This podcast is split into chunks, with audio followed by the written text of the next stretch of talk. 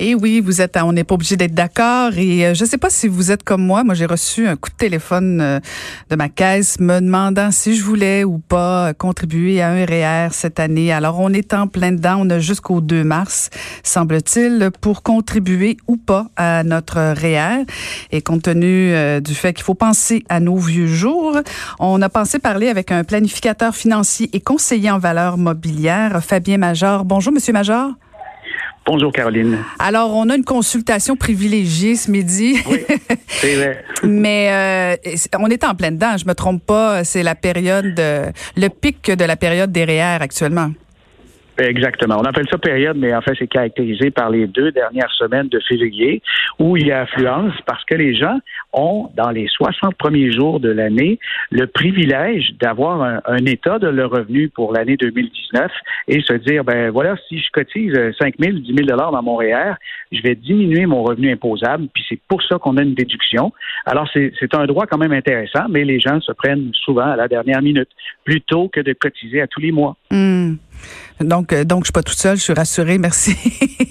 Mais en fait, euh, vous parlez justement de ce, bon, ce, que ce soit 5 000, 10 000, et, et, et juste pour les gens qui nous écoutent, euh, Jusqu'à quel point c'est avantageux fiscalement parlant? Est-ce que c'est selon le salaire, le, revenu gagné de l'année précédente ou si c'est justement en fonction des, des économies qu'on a fait durant l'année? Ben c'est surtout, je vous dirais, en fonction du revenu gagné, parce que c'est ça l'échelon qui permet une déduction.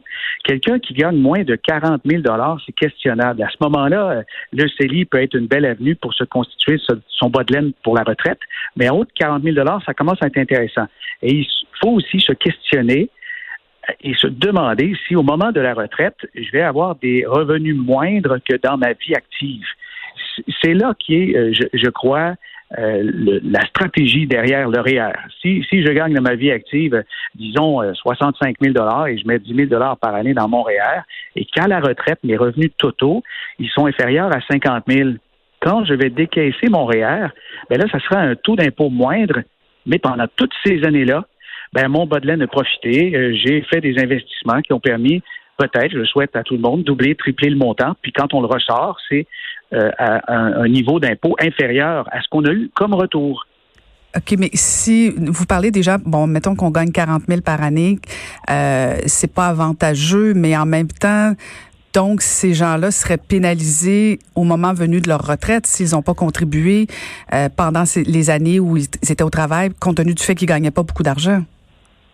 Mais ils peuvent être euh, pénalisé euh, si, si on voit ça de manière linéaire, puis la personne a toujours, toujours gagné 40 euh, 000. Mais c'est que le CELI, lui, quand on ressort les sommes, elles sont totalement libres d'impôts.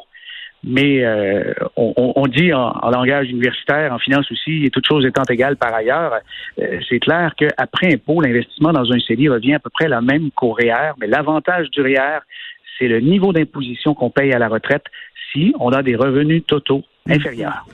Et, si, admettons qu'on n'a pas les économies pour, euh, pour placer de l'argent dans un REER, est-ce que ça vaut la peine d'emprunter ou si à ce moment-là, on est mieux de passer euh, une année? Moi, je, je, suggère de passer une année parce que, à moins d'avoir des entrées euh, d'argent prévisibles importantes pour rembourser la totalité de l'emprunt en dedans d'une année, incluant le remboursement fiscal, parce qu'on peut jumeler les deux. Là. Euh, autrement, euh, ça, ça sert à rien. Surtout si c'est une personne qui a tendance à s'endetter facilement. On, fait pas ça. On n'emprunte pas euh, pour son REER à, moins d'une entrée d'argent prévisible importante. Et est-ce que au long de votre carrière, vous avez vu que les gens utilisent beaucoup plus le REER Est-ce que parce qu'on bon, il y a eu beaucoup de campagnes, tout ça, de, préparer notre fonds de pension, de préparer notre retraite. Euh, est-ce que vous voyez que vous êtes témoin que les gens prennent des REER plus, plus souvent maintenant qu'avant? Oui, oui, oui. Euh, le, taux de participation, euh, moi, j'observe une augmentation. Euh, certains, il y a beaucoup de travailleurs autonomes. La situation de plein emploi fait que les gens veulent réduire leur impôt. Ils font beaucoup plus d'épargne qu'avant.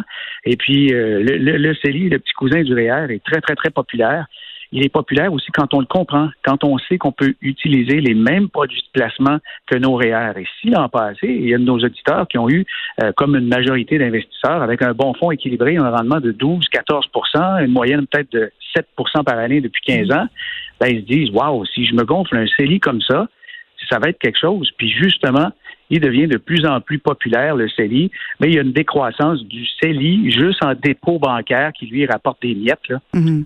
On, comprend que c'est pas une saine utilisation du CELI. Non, c'est ça. Puis le CELI, contrairement au REER, lui, euh, me donnera pas d'avantage au niveau de mon rapport d'impôt.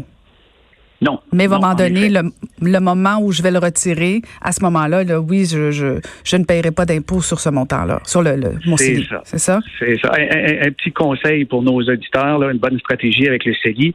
Si vous considérez que vous pouvez consacrer peut-être 10% de vos investissements à quelque chose d'un peu dynamique, voire agressif, vous pouvez peut-être mettre ça dans le CELI en vous disant, c'est pour mes vieux jours, mais si la croissance est exceptionnelle, puis j'ai un placement qui n'a pas de risque de perte de capital permanente, mais juste qu'il y a une forte volatilité, ben, tous les gains seront non imposables.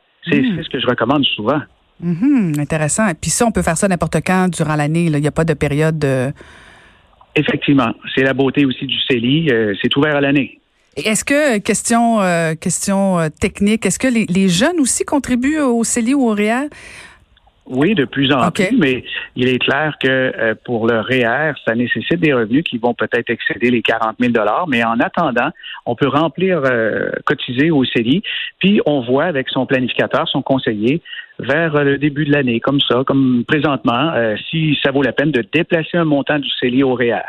Est-ce qu'à un moment donné dans, dans, dans la période de vie euh, que ça vaut plus la peine de, contribuer à un REER, par exemple, si on s'approche de la retraite ou si le fait qu'on est beaucoup trop jeune, par exemple, un jeune de 18 ans qui, qui commence à travailler ou quelqu'un de, de 62 ans, est-ce que ça vaut toujours la peine ou euh, c'est en fonction toujours du revenu? Oui, toujours en fonction du revenu, effectivement.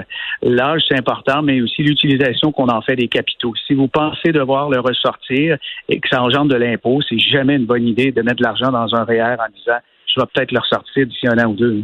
Hmm. Ben, vous devez pas mal être occupé ces temps-ci, vous, j'imagine. oui, oui, ça manque pas.